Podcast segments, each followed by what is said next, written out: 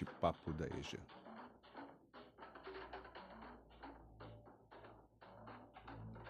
Primeiramente, gostaria de cumprimentar ouvintes e participantes. Este bate-papo foi idealizado pelo coletivo de professores Núcleo EJA Sul 1 para discutir a problemática do racismo no atual momento. Para participar do nosso bate-papo, convidamos as professoras Zamba Osório e Ana Cláudia Demetrio, que irão trazer suas contribuições em relação à problemática do racismo. Bem-vindas, professoras, e obrigado pela participação. Iniciando nosso bate-papo, gostaria de trazer a seguinte questão. Nas últimas semanas, o debate acerca do racismo ocupou as telas da mídia, em decorrência dos eventos recentes nos Estados Unidos e Recife. Mais precisamente, a ocorrência nos Estados Unidos nos faz pensar sobre o desafio de ser responsável em conscientizar crianças e jovens para este mundo, e que é preciso aprender a lidar com a abordagem da polícia e sua segurança passa a ser um motivo de risco de vida. Professoras, gostaria que vocês nos contassem um pouco sobre suas experiências como jovem negra. Como foi o processo na compreensão da existência do racismo em suas diferentes formas?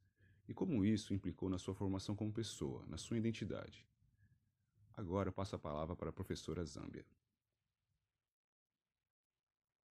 Bom, boa noite. Primeiro eu gostaria de cumprimentar todos os estudantes da EJA Sul 1, dizer que é muito bacana sempre poder partilhar, né, partilhar com todos. E essa pergunta, ela se conecta, na verdade, com uma história ancestral, né? Porque a identidade negra, na verdade, todas as identidades, né? Elas são construídas historicamente. Então, eu não sou sozinha, né? Eu sou em um coletivo, em alteridade, em relação a outras pessoas também. Então, a minha percepção, enquanto mulher negra, ela se deu de forma coletiva. A minha família nuclear, né? Meu pai e minha mãe são negros, mas ambos vieram de famílias interraciais, né? Os meus avós, por parte de pai, é, eram brancos e negros, e por parte de mãe também. Então, esse tema da racialização dos corpos, ele sempre foi presente no espaço da casa, né? Porque minha mãe, assim como meu pai, tinham sofrido muitas violências por parte do racismo e tentaram criar um ambiente seguro para que a gente pudesse viver. Então, meu primeiro contato com a identidade negra, ele não é uma história de dor e sofrimento, é uma história de celebração, né? A gente tinha todo um, um amparo dentro de casa mesmo de histórias sobre cultura negra, de contos que nos representavam. E o meu primeiro choque de que essa não era a realidade de todo mundo foi quando eu saí do espaço de casa para entrar no espaço escolar, né? Que na época ainda não era a escola, né, era a unidade educativa, no, na, na creche, depois jardim de infância, foi onde eu tive o primeiro choque em perceber que o meu corpo ou o meu cabelo não era o que a sociedade dizia que era o normal, né? E daí esse primeiro impacto, ele foi muito doloroso. Eu lembro que durante toda a minha vida escolar, eu sempre sofri muito, né? Quando chegava perto da hora de ir para a escola, e ficava muito feliz quando estava perto da hora de sair da escola. Então, acho que a minha identidade negra, ela tem dois momentos. Esse momento familiar, que é um momento de celebração, e esse momento doloroso, que é quando eu encontro o outro, né? E esse outro vai ser a construção que brancos vão fazer sobre o que eles acham que é uma criança negra, né? E depois uma adolescente negra e uma adulta negra um pouco disso. E isso impactou na minha formação de forma que muito cedo eu me senti uma estranha. Então eu sempre tive muita empatia por todos os que eram estranhos assim como eu. E isso resultou em acabar é, me envolvendo no movimento estudantil, em todas as pautas sociais, porque eu sentia que naquele lugar, mesmo que não fossem as minhas demandas, em alguma medida eu era compreendida por não me encaixar, né? Então, acho que essa foi uma construção de identidade que ela foi positiva, né? Porque nesse cenário onde estar na escola não era prazeroso, a minha forma de resistência foi ocupar mais ainda a escola, né? Ocupar o, o grêmio estudantil, ocupar a biblioteca, e nem sempre é o que acontece, né? Os nossos, as nossas histórias às vezes são diferentes, às vezes a gente acaba saindo da escola porque não se percebe, não tem a nossa identidade contemplada nesse espaço. Acho que é um pouco disso. Entendo. É, tendo visto que cada, cada construção de identidade é uma questão singular, eu gostaria que a professora Ana complementasse a visão da professora Zana em relação à construção da sua identidade. Então, Eu acho que o fato de nós duas sermos mulheres negras acaba nos aproximando, né? A minha trajetória não é muito diferente da trajetória da Zâmbia, pelo que ela falou aqui, né? Eu venho de uma família é, de pais negros, na verdade, né? É, avós maternos negros e avós paternos. Minha avó paterna era negra, é negra, né? Ainda é viva, e o meu avô paterno era branco. E aí, meu pai, hoje, enfim, eu sempre entendi ele como uma pessoa preta, mas eu acho que a sociedade lê ele como uma pessoa parda, né? E a minha mãe é uma mulher preta. E aí, desde criança, a questão racial sempre foi uma pauta, não, não a partir de uma perspectiva ideológica ou teórica, mas a gente sempre conversou muito sobre isso dentro de casa, porque isso nos afetava diretamente.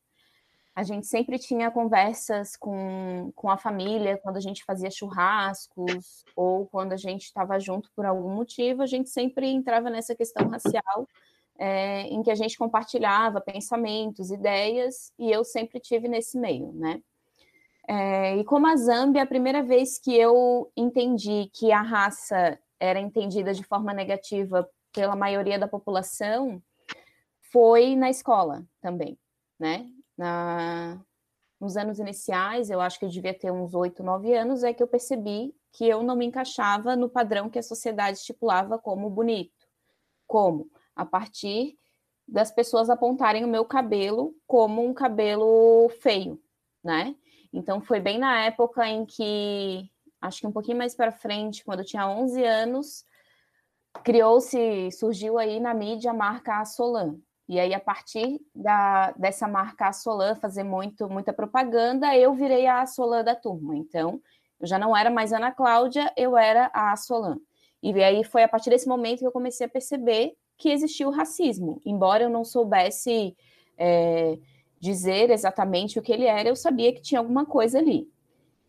E aí, depois disso, é, não levei isso diretamente para casa, de imediato, né?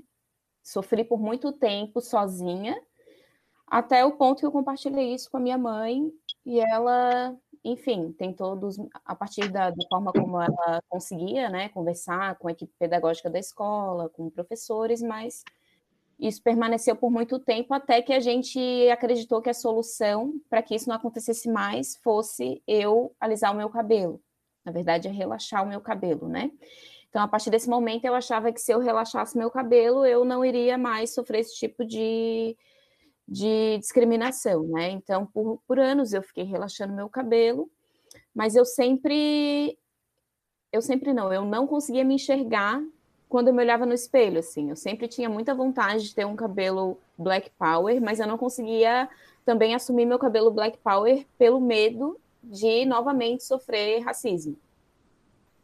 Isso foi levado até mais ou menos uns 21, 22 anos. E isso foi. Eu continuei relaxando meu cabelo até 21, 22 anos, isso já na faculdade, na universidade, a partir do contato com colegas africanos que me ajudavam muito nesse processo de, de me entender como uma pessoa bonita com cabelo crespo como uma mulher bonita, com cabelo crespo, com nariz grosso, com lábios grossos, enfim.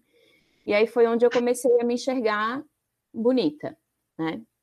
E aí, trazendo um pouco assim de encontro ao que a Zâmbia fala, eu também participei do, do Grêmio Estudantil na escola.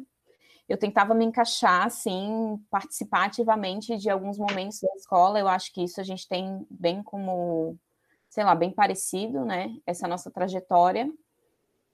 E eu acho que é mais ou menos isso, assim, né? Não sei. Acho que é isso. Entendi. Porque eu, eu tô falando mais da minha juventude da infância, né? Depois a gente tem outros momentos, né? Sim, só, só para finalizar, você, e como você se enxerga hoje? Você, como vocês se enxergam hoje após se identificarem na, na, nessa, nessa relação com o próprio corpo de vocês? é sempre um, um estranhamento, né? Porque, como eu tinha falado no começo, né, a gente não existe sozinho. Eu, Zâmbia, me sinto muito bem é, comigo, né, enquanto uma mulher negra, jovem, educadora, lésbica. Mas eu sei também que em cada lugar que eu vou, essas identidades elas são mobilizadas de formas distintas, né? Obviamente, a primeira interação sempre é a interação racial, porque é o que chega primeiro, né? Antes mesmo das pessoas saberem sobre a minha vida privada, sobre a minha profissão, elas enxergam a minha cor. E eu acho que isso é uma questão que é muito importante quando a gente fala de pessoas não brancas, porque não é uma escolha, né? Não é uma identidade que você escolhe assumir ou escolhe acionar ou não. Ela está sempre ali colocada para você e você tem que interagir com o que as pessoas apresentam diante dessa sua identidade. Hoje eu lido com muito mais tranquilidade, né? Porque eu sinto que durante toda a minha adolescência eu tive muito uma, uma fúria e uma raiva, mas a Audre Lorde ela fala sobre isso, né? E eu muito tarde na minha juventude entendi que a raiva ela não significa necessariamente que ela te mobiliza, né, diante das situações de injustiça. Ela pode ser uma força que te impulsiona a transformar a realidade. E eu acho que é um pouco disso que eu faço hoje, né? Essa raiva, essa inquietação com as mazelas do fato de ter um, uma, uma pele negra, eu transformo em, em potência de vida, né? Em transformar a nossa realidade para que outras pessoas negras ou não brancas, né? Porque essa não é uma realidade só minha, é realidade também de indígenas, possam viver em um mundo melhor. Acho que é até por isso que virei educadora, né? E é por isso que gosto de partilhar, assim. Eu acredito que dentro de cada um de nós a gente tem potência para transformar essa realidade. Então hoje eu estou de boas com a minha identidade. Embora eu saiba que existir, o simples fato de existir e viver bem é um incômodo para a sociedade que tenta colonizar os nossos corpos, né? Então eu penso sempre que querer viver bem é muito importante, porque quando a gente vive bem, a gente também está fazendo transformações. Então, eu tive, como eu já, já tinha falado, né? Eu tive dois momentos. Eu tive um momento que eu queria muito ser quem eu sou, quem eu sou hoje, né? Esteticamente falando, mas eu tinha medo de ser quem eu sou por medo do racismo, né? Porque o racismo machuca, o racismo dói e você quer se blindar disso. E aí, com o auxílio dos meus colegas, amigos, na verdade, né, foi onde eu tive a coragem para dar o primeiro passo, que era fazer um corte no meu cabelo, cortar toda a química e assumir ele natural. A partir do momento que eu assumi o meu cabelo natural, eu acho que eu consegui me olhar de forma positiva. Isso não foi assim algo, ou seja, o processo até eu cortar meu cabelo e assumir ele natural, não foi algo da noite para o dia, né? Foi um processo com bastante leitura, com bastante conversa, diálogo com pessoas da minha família, com outras pessoas que já tinham passado por esse processo, né?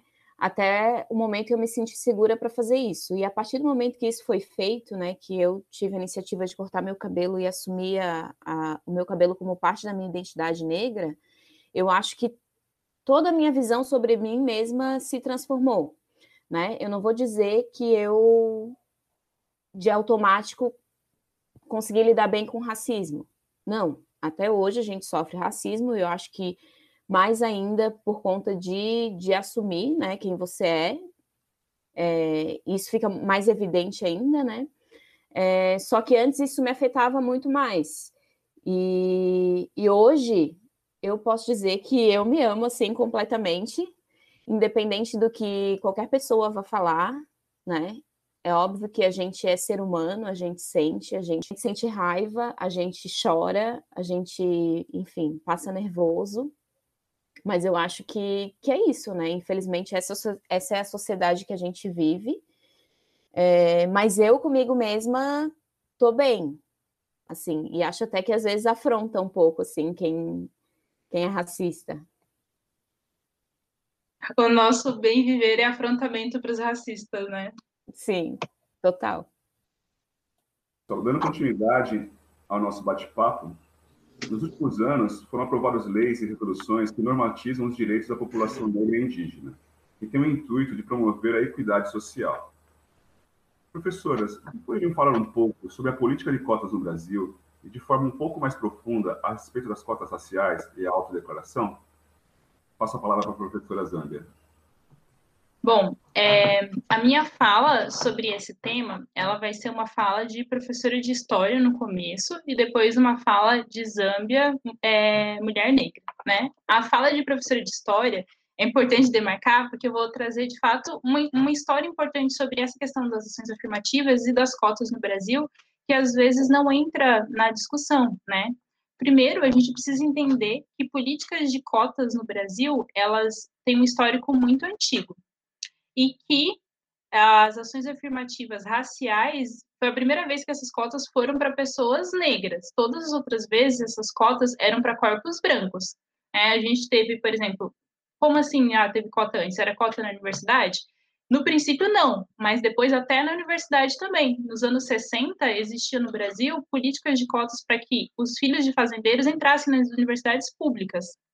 Mas antes disso, o Brasil teve uma política de, de promoção e de incentivo, por exemplo, da, vida, da vinda de imigrantes europeus para cá, né, que eram. É, é, eles tinham todo um aparato para poder se instalar no Brasil, né, recebendo terra, recebendo é, investimento inicial, porque o Brasil tinha um projeto, que era um projeto que se queria um país branco.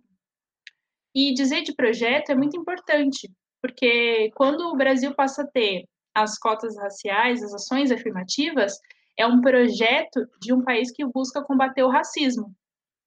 Embora a primeira universidade no Brasil a ter cotas raciais tenha feito isso antes do da gente ter essa conferência de Durban que aconteceu em 2001, o que faz com que o governo brasileiro passe a ter cotas raciais para estudantes de escolas públicas negros nas universidades e depois também para acessar cargos públicos é o fato de que o Brasil, junto com vários outros países do mundo, se reuniram em Durban, é uma, uma cidade na África do Sul, para discutir um problema que eles consideravam central nas desigualdades mundiais, que é a questão da discriminação racial.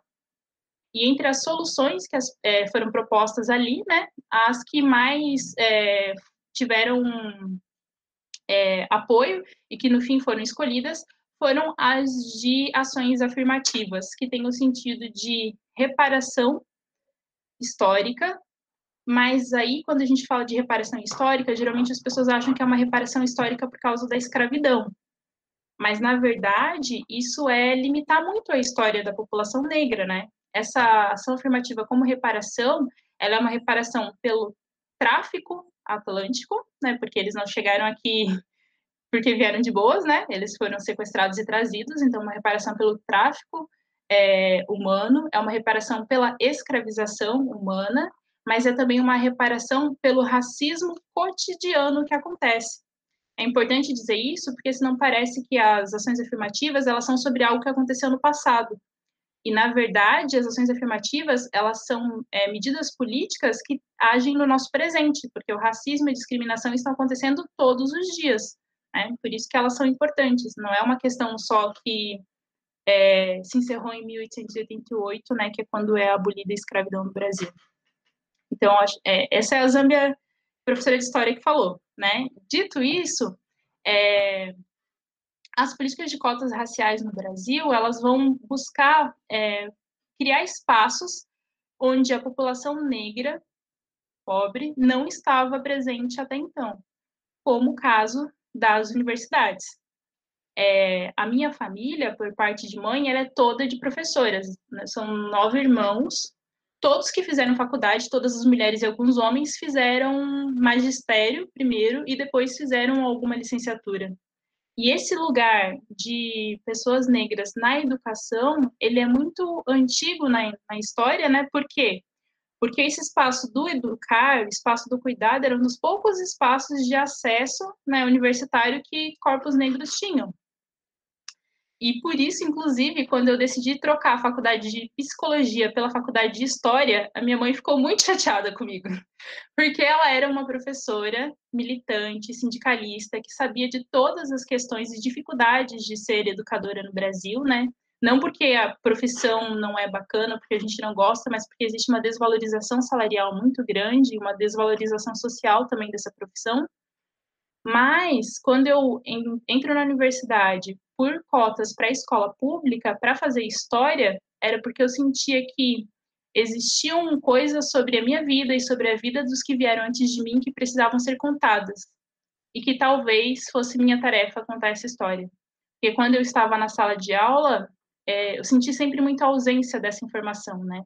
Então, eu entro na universidade, acessando as cotas para a escola pública, em 2010, faço toda a minha faculdade de História na Universidade Federal de Santa Catarina, né, que fica ali na Trindade, vendo todos os meus companheiros negros, um por um, desistirem da universidade, porque eles não tinham condições de se manter na universidade. Então, se por um lado essas ações afirmativas elas permitem a entrada de pessoas negras na universidade, pessoas negras indígenas, por outro lado é preciso que a gente comece a pensar como essas pessoas conseguem se manter na universidade, né? Porque é assim como quando a gente entra na EJA, né? A gente faz a nossa matrícula, se organiza, organiza a vida para esse tempo da escola, mas a contingência do trabalho e da vida ela se mantém. E a gente vai tentando sempre conciliar, né?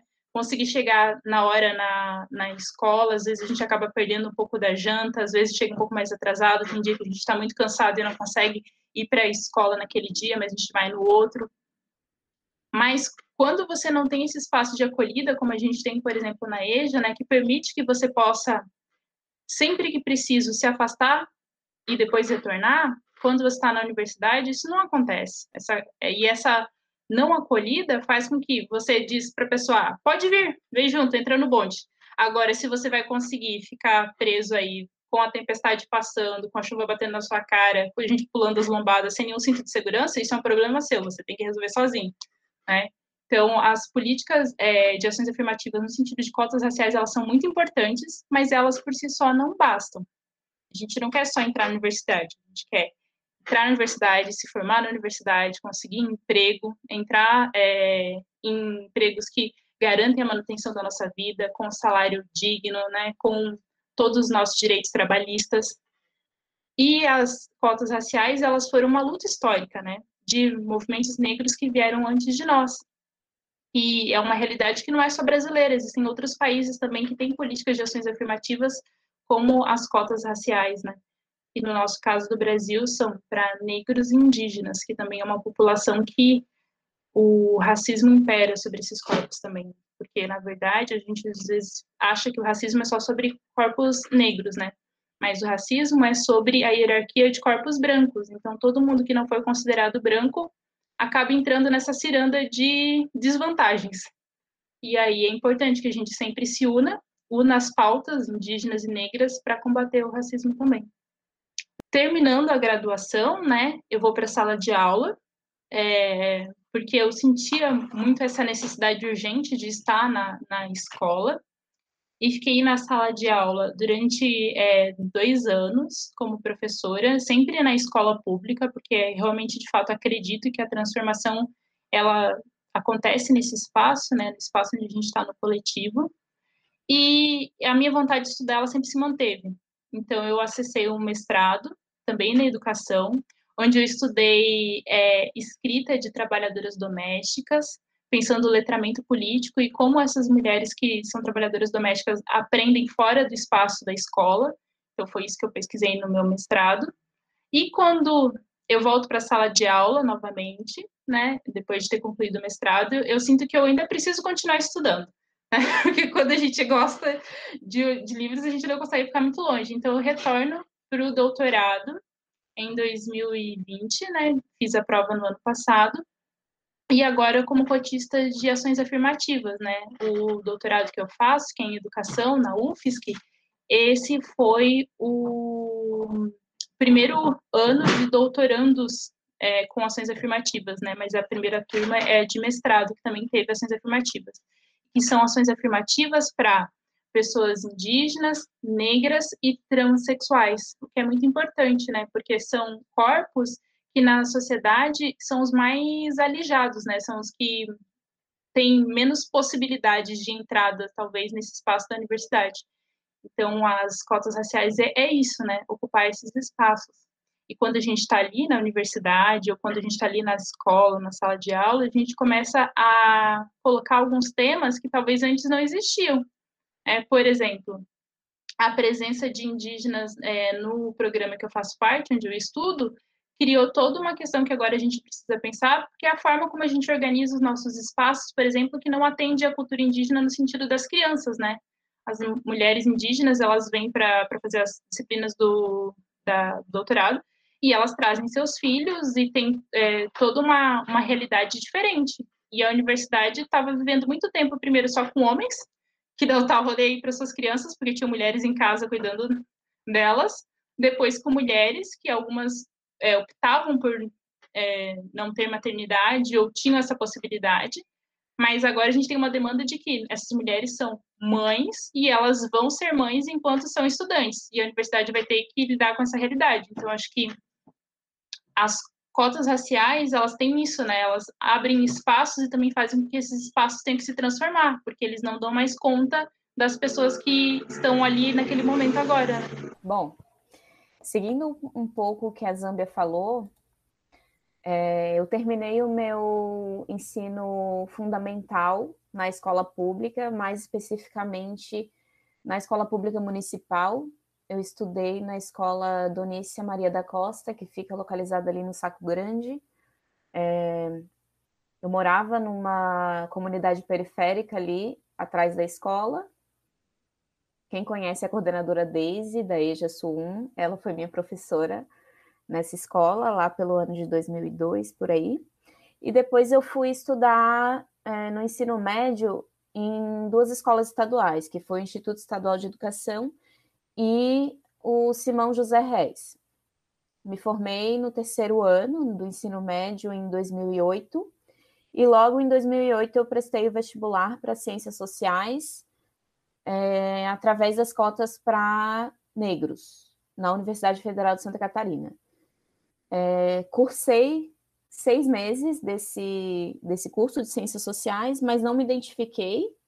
E aí eu resolvi mudar o curso para Letras, Língua Portuguesa, porque eu sabia que eu queria ser professora.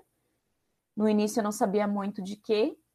E aí eu resolvi é, fazer o curso de letras, língua portuguesa, porque eu gostava muito da disciplina de língua portuguesa no, na escola, né? É, também entrei no, na universidade pela segunda vez através das cotas raciais.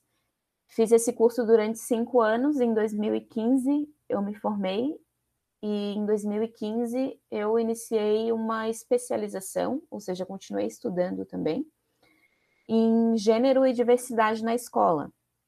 Então, eu cursei essa especialização por dois anos.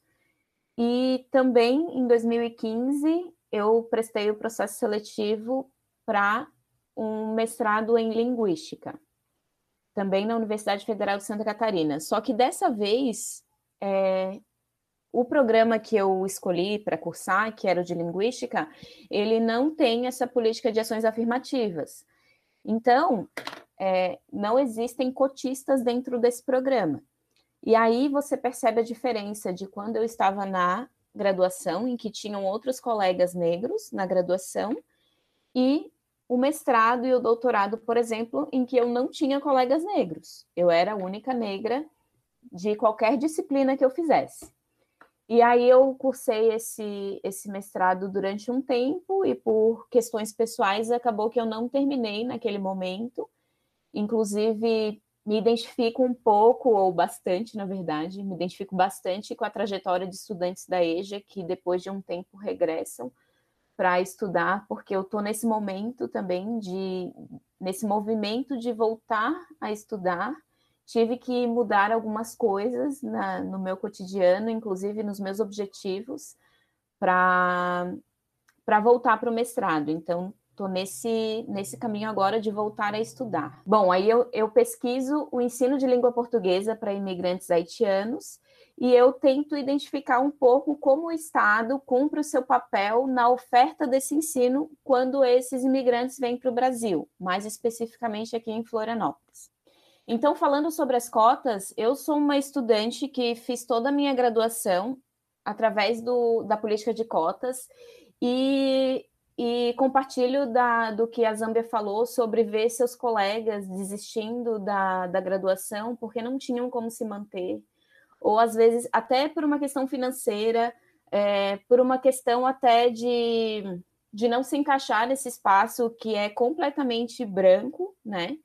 É, então, para mim também foi muito difícil continuar nesse, nesse espaço durante todo esse tempo. Eu agradeço muito a ajuda de pessoas que me deram essa força, é, amigos que também são negros, familiares, enfim. Não é um espaço amistoso, né? É um espaço bastante hostil. Inclusive, ouvi de professores que professores universitários, né, que acreditavam que os estudantes cotistas não iriam conseguir ter um bom desempenho durante a graduação, sugeriam que a gente fizesse grupo de estudos entre estudantes cotistas e não cotistas para que esses estudantes que entraram não que não entraram pelas cotas ajudassem os estudantes que entraram pelas cotas, porque eles acreditavam que a gente não iria conseguir acompanhar a disciplina. E aí eu achei excelente porque eu fiz uma disciplina com essa professora, né, que sugeriu isso, e aí no outro semestre ela me chamou para ser monitora, porque eu tinha ido muito bem na disciplina dela, e aí eu acabei sendo monitora da disciplina, ajudando estudantes cotistas e não cotistas, enfim. E eu acho muito importante a gente pensar nessa questão da, das cotas a partir dessa perspectiva mesmo da reparação histórica e também da valorização da raça, né? É, tem um, um artigo, um texto na internet que ele se chama Teste do Pescoço. Eu não sei se muitas pessoas já leram, mas ele basicamente pede para que todo mundo que não acredita que existe racismo no Brasil, que existe discriminação racial, faça o teste do pescoço. O que, é o teste do pescoço? É você entrar nesses espaços que são é, da elite, digamos assim, espaços de gente rica, e você vê contar mesmo ali, botar o pescoço para dentro desses espaços e contar quantos negros tem. Né? Então, nesse movimento, você vai fazer o teste do pescoço, por exemplo, é, num consultório médico e ver quantos médicos tem ali naquele consultório que são negros. Você vai fazer esse movimento em vários espaços da sociedade que são considerados de elite, para você ver como os negros não estão ocupando esses espaços, né? E aí você pensar por que, que eles não estão ocupando esses espaços. Acredito que esse cenário tende a mudar bastante, bastante não sei, mas enfim, espero que sim, a partir da, do resultado dessa política de cotas, de ações afirmativas, né? Que aí a gente vai ver que sim, nós vamos ter médicos negros e indígenas dentro dos consultórios, né? Nós vamos ter é, advogados negros, nós vamos ter pessoas negras exercendo todas as profissões de prestígio da sociedade. Né? Então, eu acredito que a política de cotas ela é bastante importante no sentido de, é, sim, reparar essa dívida histórica que a gente tem, que o Brasil tem, né, para com os negros e indígenas. É, também por essa questão da promoção da igualdade ou equidade, né? Mas para a gente conseguir tratar é, de forma igual os desiguais, ou seja, trazer essa igualdade para as pessoas que não têm ainda, né? Também para que a gente, a gente consiga trazer essa valorização da raça para que, que as pessoas consigam se sentir representadas, né? Porque hoje, se a gente vê tantas pessoas, por exemplo, assumindo seu cabelo crespo, é porque a gente vê outras pessoas também nesse mesmo processo, né? De assumir o seu cabelo crespo. Então, se a gente for numa consulta em que tenha um médico negro, a gente vai perceber, né? Nossos filhos, nossos sobrinhos, enfim, vão perceber que sim, eles podem ser médicos, né? Sim, eles podem exercer qualquer profissão, por exemplo. Eu acho que a cota, é, mais especificamente racial, né? Que é o que a gente está tratando aqui ela, vai, ela tem esse objetivo também. Antes de, de ir para outra pergunta, uma coisa que tu falou, Ana, que é, eu penso bastante, é sobre essa questão de as pessoas acharem que os cotistas eles vão ter um desempenho menor, né? Na verdade, a, os estudos que foram feitos com estudantes de universidade que eram cotistas mostram que eles têm um desempenho igual e quase sempre superior aos estudantes não cotistas. E essa informação ela nos diz um dado muito importante, que o que o vestibular cobra dos, é, das pessoas que vão fazer o, esse processo seletivo não tem nada a ver com a realidade da faculdade. Né? Então, é, nos mostra que essas provas que a gente faz, como vestibular e como outros processos que, que existem, às vezes limitam os nossos conhecimentos, né? Às vezes não dão conta de tudo que a gente sabe, de tudo que a gente aprende, que não cabe no conhecimento escolar ou naquilo que você consegue provar com uma caneta, né? Porque se esses estudantes que entraram com uma nota de corte mais baixa conseguem ter o desempenho, o desempenho, igual ou às vezes melhor, então quer dizer que essa prova está exigindo alguma coisa que nem era necessária na faculdade, né? E isso nos mostra como, na verdade, o vestibular só existe porque a gente não tem vaga para todos. Porque se a gente tivesse vaga para todos na universidade pública, a gente não precisava de vestibular. Como a gente não tem vaga para todos, aí a gente vai criar um processo que a gente vai dizer que é um processo justo, e a gente sabe que não é, porque essas pessoas poderiam fazer a faculdade até o fim sem ter tirado essa nota alta no vestibular, não é um processo justo. A gente vai criar esse processo, vai dizer para essas pessoas que é um processo justo e neutro, e daí elas vão aceitar a ideia de que ah, realmente não tem vaga para todo mundo, então a gente faz aqui essa prova, e daí quem conseguir vai continuar a faculdade, quem não conseguir não vai continuar. Mas isso que tu falou sobre a, sobre a questão de de estudantes cotistas, muitas, enfim, tem pesquisas que afirmam isso, né? Que a, eles têm desempenho superior, inclusive, aos, aos estudantes não cotistas. Eu acho que isso se dá também aquela ideia de que a gente tem que fazer duas ou três vezes melhor para receber o mesmo reconhecimento que um branco faz uma vez só. Né? Então, durante toda a universidade, eu até converso às vezes com os meus amigos que eu poderia ter feito uma graduação muito mais leve enquanto alguns colegas meus não estavam nem aí para os textos que, tinha que, ser, que tinham que ser lidos, para os trabalhos em grupo que tinham que ser entregues. Eu sempre era aquela que reunia todos os trabalhos e, e dava um, uma unidade de sentido para eles. Eu sempre era aquela que estudava para as provas, que chamava para um, um, sei lá, um grupo de estudos para a gente estudar lá na BU, enfim. É, e aí eu penso, né, tinham vários colegas brancos que não tinham toda essa dedicação durante a graduação, e eu tive.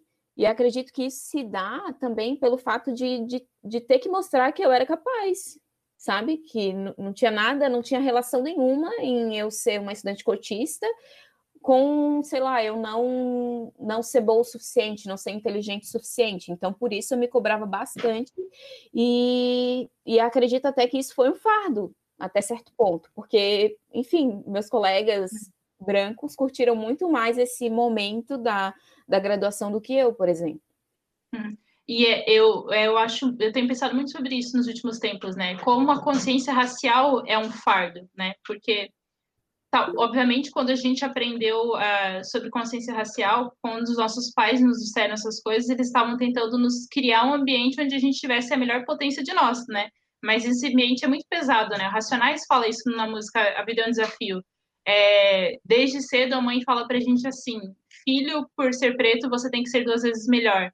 Aí, passado algum tempo, eu pensei, como é que eu posso ser duas vezes melhor se eu tô 100 anos atrasado? É muito pesado, realmente, esse fardo dessa consciência racial. E é uma coisa que a branquitude não tem, né? A consciência racial, porque quando nós, negros, fazemos alguma coisa, tem todo um peso histórico, né? Quando brancos fazem, é mérito individual. Então, essa questão da consciência racial, acho que é uma pauta que a gente tem que começar a ter, de, de que brancos também têm consciência racial. Também respondam pela herança escravagista que existe, né? Porque se a escravidão criou uma herança de desigualdade para pessoas negras, criou uma herança de conforto e privilégios para pessoas brancas também, né? Mas é, é pesado, realmente. Com certeza, professoras. Concordo plenamente. Este debate é muito pesado e complexo à medida que nos aprofundamos e também necessita de maior espaço para discussão na sociedade. Continuando nosso bate-papo, há muitas décadas os movimentos sociais têm promovido o desenvolvimento de muitos estudos e debates sobre os desafios para a mudança desse cenário de preconceitos, desigualdades e injustiças, que todos nós já conhecemos e que demarcam o racismo. Uma abordagem que vem sendo utilizada como referência é o reconhecimento da branquitude como uma dimensão do racismo. Professoras, vocês poderiam nos explicar em que consiste essa discussão sobre a branquitude? E como cada um de nós, em nossas vivências diárias e em família, podemos adotar uma postura antirracista a partir dessas discussões? E para além disso, o que significa ser uma professora da EJA neste contexto racial? Agora com a palavra a professora Zambia. São várias perguntas, mas vamos lá. É, bom, primeiro, né, branquitude. Branquitude é uma palavra que a gente não, não ouve muito, né? Mas a gente pode, dentro da palavra, tentar pescar o que, que ela é, né? Branquitude é sobre brancos, né? Mas é um, um, um comportamento, é um, é um modo de ser. Por que, que existe o conceito de branquitude, né? Na história é, da humanidade, a gente nomeia as coisas e, no, e cria realidades sempre a partir de o que eu penso, o que eu sou em relação a outra pessoa. Negro é uma construção social. Se a gente for voltar no tempo em 1300 e conseguisse entrar numa máquina do tempo e viajar para o continente africano, em alguma das infinitas culturas que lá existiam em 1300, as pessoas não se reconheciam enquanto negras, porque essa não era uma identidade que tinha sido construída. Essa identidade de negro, negra, ela foi criada em oposição à identidade de branco ou de branca. Né? Então, a partir do dia que nasceu o negro como uma identidade, como uma forma de encarar a realidade, nasceu também o branco. E todas as coisas que eram atribuídas a corpos negros vão ser atribuídas o oposto para corpos brancos, né? Se a pureza é algo de um, de um corpo branco, né? Por exemplo, todos os anjos são brancos, estão lá no céu, bem de boas, né? Então, o corpo negro vai ser o contrário dessa pureza, vai ser o que é vil, o que é malvado, e assim várias outras construções.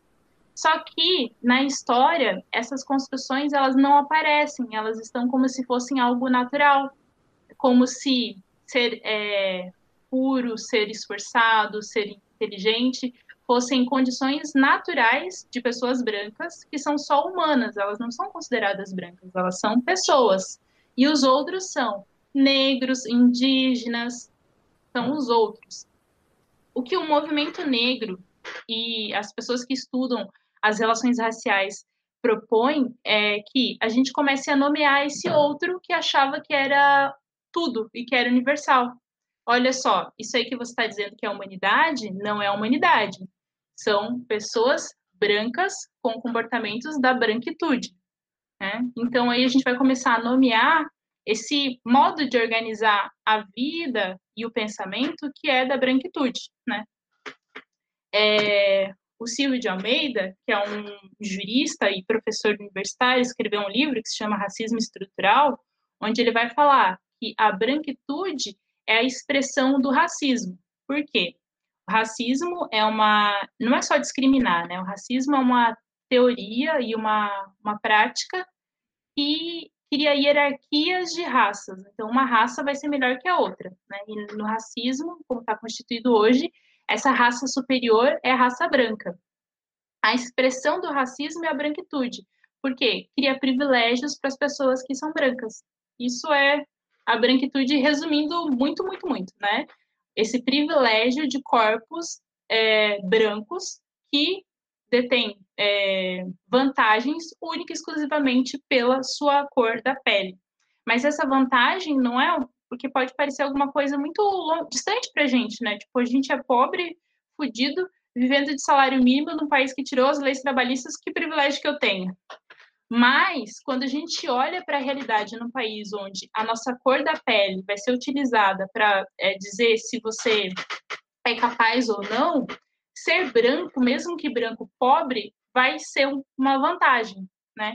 Porque como as nossas relações elas são racializadas, e existem é, características que são atribuídas a corpos brancos que não são atribuídas a corpos negros, pessoas brancas, mesmo pobres, vão ter essa vantagem da cor da pele mesmo, da brancura, porque elas vão ser consideradas mais asseadas, mais gentis, mais bonitas, mais organizadas e toda sorte de coisa que, que pode acontecer. Isso seria, é, tentando resumir, né, porque a gente pode, poderia conversar sobre isso bastante tempo, a, a branquitude, né? E então é, a discussão da branquitude é um pouco disso, é apontar que os privilégios do racismo são privilégios brancos e que o racismo só se mantém por tanto tempo, poxa, a gente está aqui no Brasil há muito tempo, né? Desde 1532, se não me engano, quando chegou o primeiro navio com pessoas sequestradas de África. Como é que a gente não conseguiu derrubar o racismo? É por isso, porque ele não é só ruim para pessoas negras, ele também privilegia pessoas brancas. Né? Então, é um pouco disso que é a branquitude, mostrar que existem benefícios para corpos brancos no racismo. Né? Agora, a segunda questão, né? Como cada um de nós pode, na nossa vivência diária com a família, ter uma postura antirracista? Primeiro, a gente precisa entender que a luta antirracista, ou seja, a luta pelo fim do racismo, é uma luta de todos. Pessoas negras, indígenas, brancas, não brancas, todos precisam se preocupar com essa luta. Porque, embora possa parecer que é benéfico para um pequeno grupo essa condição de hierarquia racial, a gente precisa entender que ela se soma com uma lógica que é a lógica da sociedade que a gente vive, que é o capitalismo. E na lógica capitalista, mesmo você sendo branco, não significa que você vai ser rico, né? Porque se todos os brancos fossem ricos, não seriam brancos, porque seria muita gente, pouco dinheiro. Embora brancos não seja a maior parte da população do Brasil.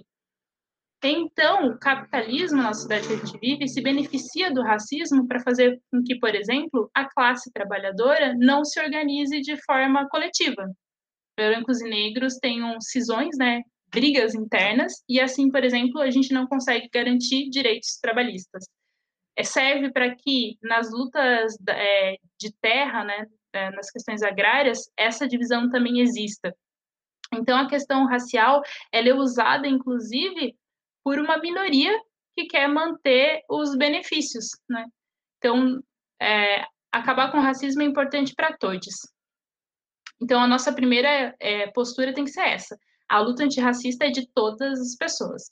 A segunda postura tem que ser a de consciência racial, né? Se eu sou uma pessoa branca, entender e vivenciar essa branquitude é importante, porque muitas vezes as pessoas brancas, quando a gente fala do racismo para elas, elas dizem: Nossa, que coisa, eu nunca percebi a, as cores, na, assim, eu não vejo cores das pessoas, eu só vejo pessoas. E elas acham que isso é uma coisa boa de dizer, mas na verdade não. Isso é horrível, porque elas estavam ignorando todo o sofrimento e toda a violência que existe em corpos não brancos. Então, elas não estavam sendo legais, ou sendo ingênuas, elas estavam sendo ignorantes, né? Ignorante não é alguém que é burro, ignorante é alguém que está ignorando alguma coisa, né? Está se negando a ver. Então é importante a gente ter consciência racial, entender que o racismo é uma, o antirracismo é uma luta de todos, é, perceber como essa relação racial se dá, e daí, se você é uma pessoa branca e já fez esses dois passos, começar a questionar essa realidade. Porque o racismo, ele existe na nossa sociedade, mas ele não foi feito por um, alguém de fora ou por um, um ser supremo. Racismo, ele foi construído por pessoas. Se foi construído por pessoas e nós somos pessoas, nós temos a possibilidade de transformar essa realidade também. Se eu sou uma pessoa branca, eu posso transformar essa realidade questionando, por exemplo, como a professora Ana falou sobre o teste do pescoço, se eu fiz o teste do pescoço e eu percebi que não tem ninguém negro ou não branco naquele espaço, eu vou perguntar por que não tem. Esse constrangimento, ele é importante, porque às vezes a gente só se dá conta da realidade quando a gente nomeia a realidade. Né? Então é preciso dizer, olha, não tem ninguém negro aqui, por que, que vocês estão fazendo isso? Ou é importante dizer, essa piada que você está fazendo, ela não é engraçada, ela é uma piada preconceituosa, por que, que você está rindo disso? Né? E esse papel, ele não precisa ser feito, não precisa e não deve ser feito só por pessoas negras, tem que ser feito por todas as pessoas, porque senão a gente está dizendo que a pessoa que sofre violência tem que dar conta da violência e lidar com o, aquele que está violentando ela. Isso é muito cruel, né? A gente nunca espera que alguém que está sofrendo uma violência vai resolver toda essa situação. E daí isso já me dá um, uma última coisa, que são várias tarefas, né? Mas uma que eu acho importante, que é, dentro da ideia de ter uma postura antirracista, a gente precisa entender que as pessoas que sofrem racismo, elas estão sofrendo uma violência. Se elas estão sofrendo uma violência, como é que a gente age diante de uma violência? A primeira coisa que a gente faz é sempre acolher a vítima.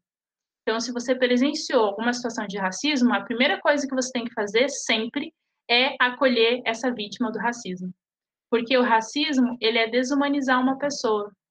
Então, quando essa pessoa sofre racismo, ela precisa muito urgentemente ser lembrada dessa condição de humanidade, porque é isso que, que nos, nos une, né, nos conecta. Então, e isso é muito importante, porque geralmente as pessoas, sei lá, ou não fazem nada, que é muito comum, né, ou tentam fazer alguma coisa que acaba piorando a situação, mas a gente precisa se preocupar em, em cuidar de nós. Então, acho que essas, essas são algumas tarefas da postura antirracista. É, como ser professora na EJA nesse cenário? É, eu acredito muito na potência da humanidade, mas eu não acredito tanto na potência da escola.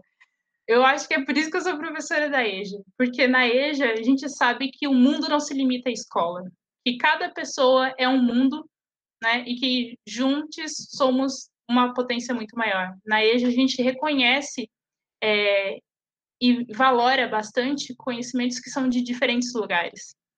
E eu acho que essa é a condição que me faz optar pela EJA, né? A gente percebe cada um de nós e todos os estudantes como sujeitos inteiros, que é uma coisa que, que eu aprendi com a, a né, a coordenadora de vocês. Cada um de nós é um mundo inteiro. E esse tempo de, de ver o mundo inteiro, de conhecer esses mundos inteiros, é uma coisa que a gente faz no espaço da EJA, né? Agora é um pouco diferente porque a gente está nesse mundo virtual, mas a gente tenta fazer isso, né? É isso que a gente tenta fazer nos grupos de WhatsApp, conversando com vocês, tendo interação com vocês. Então, para mim, ser professora da EJA é essa possibilidade de mobilizar e conhecer mundos inteiros. E eu acho que eu sou professora da EJA muito mais porque eu sou curiosa sobre o mundo do que porque eu sei alguma coisa, eu tenho algo para ensinar para vocês, porque é essa vontade de saber de vocês, de saber desses mundos que, que me move, assim. E daí na EJA a gente tem um papel muito bacana, porque é, lidar com as violências do racismo é também reconhecer os percursos individuais de cada um. E na a gente tem esse tempo de conhecer os percursos individuais de cada um, né? Então a gente pode falar sobre esse assunto sem melindres, né? Porque na a gente não tem melindres, a gente conversa mesmo, e eu acho que esse espaço é bem bacana por isso. É isso.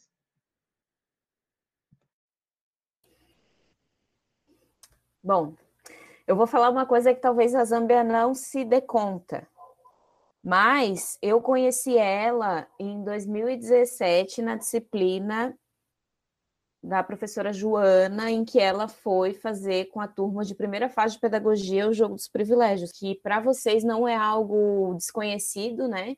A gente fez em algum momento na sala, na escola, né, esse jogo dos privilégios, e a gente também tentou reproduzir ele na nossa primeira atividade sobre racismo, é, que foi através daquele questionário, né? Então, ali naquele jogo dos privilégios, eu lembro que pela primeira vez eu nunca tinha ouvido falar dele, né? Mas eu participei junto com outros colegas daquele curso, muitos brancos, poucos negros, apenas um indígena. E aí a gente viu, por exemplo, que as pessoas brancas ficaram bem na frente das pessoas negras nesse jogo dos privilégios e do que as pessoas indígenas também. E aí eu acho que essa é uma sacada importante para a gente conseguir começar a enxergar que as pessoas brancas têm privilégios na sociedade. Como a professora Zambia já tinha levantado essa questão, e, e aí a gente consegue ver na prática, né? Que é isso que a branquitude traz, né? Privilégios para pessoas brancas, enquanto as pessoas negras ficam bem lá atrás nesse jogo aí. É, e aí eu acho que a Zambia já falou bastante sobre essa questão de como é, uma família, uma pessoa, um ser humano pode ser antirracista. É, e eu gostaria de acrescentar algumas, algumas questões. Eu acho que é importante, como primeiro passo, a gente reconhecer que tem esses privilégios, né?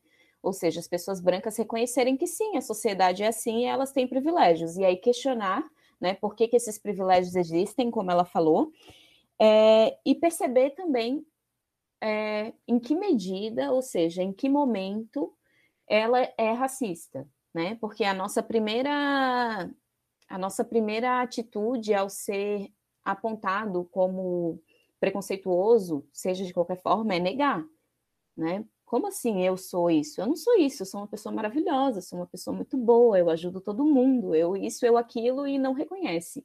Mas a mudança ela só vem depois desse reconhecimento, né? Se a gente não reconhece, a gente não muda. Então é importante que a gente reconheça que sim, é, somos racistas em potencial, né? A, a nossa coordenadora está tá aqui acompanhando o bate-papo e ela deu até aquele exemplo que é muito comum as pessoas brancas dizerem: não, eu não sou racista, eu tenho até amigos negros, ou eu sou casada com um negro, tenho filhos negros, né? Como se isso isentasse a pessoa de ser racista, né? Então, acho que esse é um ponto importante, a gente reconhecer onde está esse racismo, em que momento ele se manifesta, seja é, externamente, seja internamente, porque às vezes a gente não fala, mas a gente pensa, né? Então, perceber isso é muito importante. É importante também a gente questionar quais são as nossas referências, né? Então, é, a gente sabe que o mundo em que a gente vive é completamente eurocentrado, ou seja, todas as referências que a gente tem são brancas. Isso está mudando aos poucos? Sim, mas ainda é bastante branco, né? Então é importante a gente pensar também, por exemplo, é, se eu vou assistir um filme, é, tem atores negros nesse filme? Atrizes negras nesse filme? Por que, que isso não me incomoda, o fato de não ter atores ou atrizes negras, por exemplo? Ou se eu vou, eu ligo a televisão para, sei lá, ver um programa de TV e eu só vejo pessoas brancas. Né? Por que, que isso acontece? Né? Então é importante a gente racializar esses espaços, né? Ou seja, começar a perceber a raça das pessoas. A professora Zambia já tinha falado ali que às vezes é comum a gente pensar, né? Ah, eu não eu não vejo a, a cor das pessoas, eu só vejo a humanidade delas né? Mas isso não leva a gente muito para frente, porque as pessoas ainda são discriminadas pela sua cor. Então é importante que a gente veja essas cores, e não só a cor das pessoas negras, mas também das pessoas não negras. Perceber que, inclusive, as pessoas que não são negras são as que mais ocupam os espaços, né? Então é importante a gente racializar isso, a gente perceber, sim, que as pessoas têm cores, têm raças, né? e, e, perceber por que, que algumas cores estão mais presentes nos espaços de poder enquanto outras não estão, né? Outra coisa, perceber, é, tem uma autora que se chama Jamila Ribeiro, ela escreve também um pouco sobre essa ideia de como ser antirracista e perceber como os nossos gostos e os nossos afetos eles estão relacionados com questões raciais. Né? Então, perceber por que, que eu gosto mais, por exemplo, por que, que eu tenho mais amigos brancos ou somente amigos brancos, por exemplo, né? Por que, que eu não vejo beleza numa pessoa negra? Né? Isso não é meramente um gosto, né? Isso é uma construção social que, se a gente quer ser antirracista, a gente tem que questionar, né? A gente tem que pensar nisso também. Pensando nisso, Ana, uma coisa que eu também acho que é importante, e é importante dizer, por exemplo, nesse podcast hoje, né, eu, você e o professor André somos corpos negros. Mas isso não quer dizer que o que a gente está falando é o que todas as pessoas negras pensam, né? Porque uma das coisas que o racismo faz é tirar a identidade de todo mundo que é negro. Então, essas pessoas são todas iguais. E isso não é verdade, né? Assim como a gente não pergunta para uma pessoa branca, ah, me explica aí o que, que aquela pessoa branca absurda fez, porque olha só, você é branco, você deve saber. A gente não faz isso, porque a gente entende que cada pessoa branca tem a sua identidade e não está conectada com outra pessoa branca. Fazer isso, reconhecer isso com as, as pessoas negras é importante também, né? Então, saber que se você tem um amigo negro que pensa de um jeito, não significa que todas as pessoas que são negras vão pensar da mesma forma. Inclusive, a gente tem ideias políticas que podem ser diferentes, gostos musicais que podem ser diferentes, né? Somos pessoas diferentes, que é parte desse processo de humanizar mesmo, né? Esses corpos negros. É, sobre essa questão de ser professora de EJA, né? Inclusive, eu estava escrevendo sobre isso esses dias.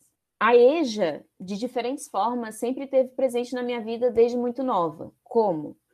Minha mãe é uma mulher negra que casou lá com seus 18 anos e logo em seguida engravidou de mim e da minha irmã, então ela não conseguiu concluir o seu ensino médio. E quando eu e a minha irmã éramos pequenas, é, ou seja, tínhamos passado aquela primeira infância ali, minha mãe achou que era o momento de ela voltar a estudar. Né? É óbvio que na época eu tinha nove anos, não me dava conta né, de que isso era educação de jovens e adultos. Né? Eu simplesmente entendi que minha mãe voltou a estudar. É, depois, em 2008, a minha avó, se com 58 anos, se eu não me engano, ela se certificou na EJA também, na Escola Anis Teixeira, ela voltou a estudar porque ela precisava concluir o ensino fundamental para conseguir benefícios para sua aposentadoria na Prefeitura Municipal de Florianópolis. Ela era merendeira. De, de, trabalhou em várias creches. E aí, para ela, era importante concluir o ensino fundamental, ela foi estudar na EJA. É, como eu falei, venho de uma comunidade periférica, então, várias das pessoas que estudaram comigo durante o ensino médio, o ensino fundamental, não continuaram estudando, pararam de estudar por razões diversas, né? Algumas, algumas amigas engravidaram, é, alguns colegas e tiveram que parar de estudar para trabalhar e trazer o sustento para dentro de casa, algumas pessoas não se adaptaram ao, ao modelo de escolarização, né, que é aquele convencional que você tem que estar tá lá todos os dias e fazer provas, exames, é, ouvir enquanto o professor explica, e aí você é avaliado se, se você é, aprendeu ou não, enfim, pessoas não se adaptaram e foram excluídas desse espaço. E aí é, teve até uma, uma situação é, que eu parei para pensar assim que um dia eu voltei nesse lugar que eu não moro mais lá, né? Eu voltei nesse lugar e encontrei uma, uma colega que fazia tempo que eu não via. E aí a gente começou a botar o papo em dia aí, o que, que tu anda fazendo tal. E aí eu acho que nessa época eu estava fazendo especialização. E aí eu falei que eu estava estudando e tal, nem, nem expliquei muito o que eu estava estudando, mas falei que eu estava estudando. E ela falou: Nossa, mas tu não parou de estudar ainda? Porque para aquela realidade não, não, não fazia tanto sentido estudar por tanto tempo, né? E aí sempre incentivei esses, esses amigos que, por suas razões, tiveram que parar de estudar, sempre incentivei eles a procurarem educação de jovens e adultos para continuar os estudos. É, isso antes, mesmo antes de ser professora de EJA, né? E aí, quando eu me me formei na graduação, em que eu fui entrar no mercado de trabalho, a minha primeira opção já foi ser professora de EJA.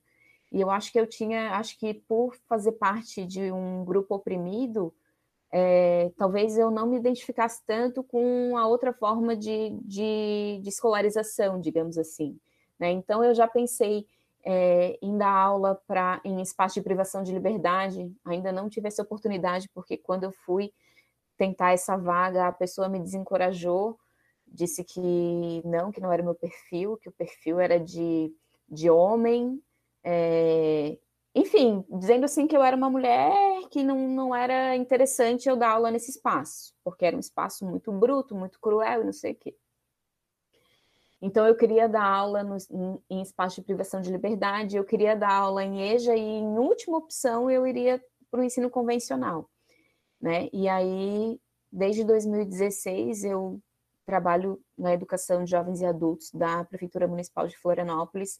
Me identifico muito com, com várias histórias e trajetórias, inclusive por serem parecidas com de várias pessoas da minha família, de, de vários colegas, amigos que eu tive durante a vida, e eu me sinto muito realizada sendo professora de EJA. Embora às vezes eu tenha aí os meus sei lá como é que eu posso chamar isso. Ai, às vezes eu fico assim, ai, será que ano que vem eu sou professora de EJA de novo? Será que eu não tenho que ir para o ensino convencional? Mas aí eu sempre acabo retornando para a EJA porque eu me sinto completa na EJA, assim. E eu talvez eu nem saiba explicar muito o porquê disso, eu só sei que é. Zâmbia, notei em sua fala que você opta por usar o termo todes ao invés de todos ao falar das pessoas. Sei que não combinamos adentrar neste assunto, Porém, gostaria de saber se você pode nos explicar o porquê dessa opção linguística e seu posicionamento a respeito. Seria possível? Sim, super posso. É, eu acredito muito no poder da palavra, né? Os egípcios já diziam isso. Quando você nomeia alguma coisa, ela passa a existir. E isso é muito poderoso, né? Várias culturas falam sobre isso, né? Sobre como o som e a palavra nomeia a realidade na história da, da humanidade, muitas é, as palavras carregam história, né? Carregam cultura e, e acontecimentos. E várias palavras a gente deixa de usar porque a gente sabe que elas têm uma historicidade que carrega preconceitos, que carrega estereótipos, né, sobre pessoas. Mas eu tenho pensado também sobre como muitas vezes na nossa gramática é, a gente acaba também criando violências ou preconceitos, né? Na gramática português, é, do português brasileiro, geralmente quando a gente fala no plural, a gente usa o gênero masculino, né? Então, se tiver 20 mulheres numa sala e um homem, a gente vai falar boa noite a todos, né? No comum.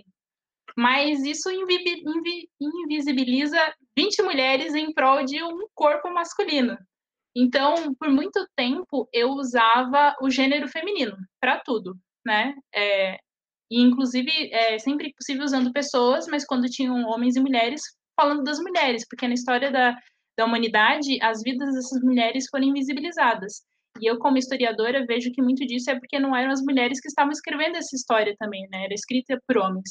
Mas é, chegou um momento na minha vida que eu percebi que utilizar o feminino para todos os espaços, né, às vezes poderia ser uma violência com corpos que não se enquadram no feminino e que lutam historicamente por outras identidades. Então, cada vez mais eu tenho tentado me apropriar do gênero neutro, que é quando a gente usa o e no final, né, ou não fala nem ela nem ele, fala elo, mas Gênero neutro não quer dizer que ele não tem nenhuma intenção, muito pelo contrário. O gênero neutro não é neutro, né? Ele é muito político. Ele é a ideia de demarcar que existem corpos muito distintos e que eles não cabem nesse binarismo muito simples de homem e mulher. Existem outras formas de existir no mundo. Então, sempre que possível, eu tento usar esse gênero neutro para contemplar mesmo as existências diversas que existem no mundo. E é um pouco disso, né? A gente está sempre em transformação. Se a gente está sempre em transformação, a gente também pode transformar a língua que a gente fala. Então, acho que é sempre importante pensar nessas provocações também. Professores e ouvintes, chegamos ao fim do nosso bate-papo. Acredito que o bate-papo contribuiu de forma grandiosa para o entendimento do conceito do racismo, na sua compreensão mais ampla, abordando temas como o que é ser negro na sociedade atual, para que serve e como funciona o sistema de cotas raciais e os efeitos da branquitude na massificação dos conceitos e significados. O núcleo da EJA SUM agradece a participação de todas as pessoas envolvidas nessa construção coletiva de conhecimento sobre o racismo, que intenciona socializar uma problemática que precisa avançar para a equidade social, visando uma sociedade humanizada em direitos. Sociedade esta que foi forjada em sua história a ferro e sangue, em seu conceito colonialista de denominação. Porém, esta mesma deve ser desconstruída pela humanização dos corpos que ela ocupam, muito obrigado pela participação, professoras. Para encerrar o nosso bate-papo, gostaria de convidar Sônia Carvalho, nossa gerente pedagógica da EJA, para recitar um poema criado por Toninho da EJA. O título do poema é Meu Nome é Miguel. Com vocês, Sônia. Meu nome é Miguel. Miguel tinha apenas cinco anos. Cinco e quarenta. Com sono, saía de casa. Acompanhava Thaís no trabalho. Ele não reclamava de nada. Mas o que ele não sabia é que era apenas o filho da empregada. A patroa estava muito ocupada, pintando as unhas de vermelho sangue. Não tinha tempo para mais nada, muito menos para o filho da empregada. O botão foi acionado. Viu no espelho sua imagem. Miguel nem imaginava que naquele dia triste faria sua última viagem. Abre a porta do elevador, escada, grade, grito e dor. Não foi só Miguel quem caiu. Caímos juntos todos todos nós. Desabaram todos aqueles de quem tentam a todo instante sufocar a força, a vez e a voz. A vida da criança preta não importava, nem vem chamar de fatalismo. Ele era apenas o filho da empregada. E não precisa dizer mais nada. O nome disso é racismo. Miguel era filho único, mas nossa dor é universal. Ele não reclamava de nada, mas o que ele ainda não entendia, e logo viria saber um dia, de que era apenas o filho da empregada.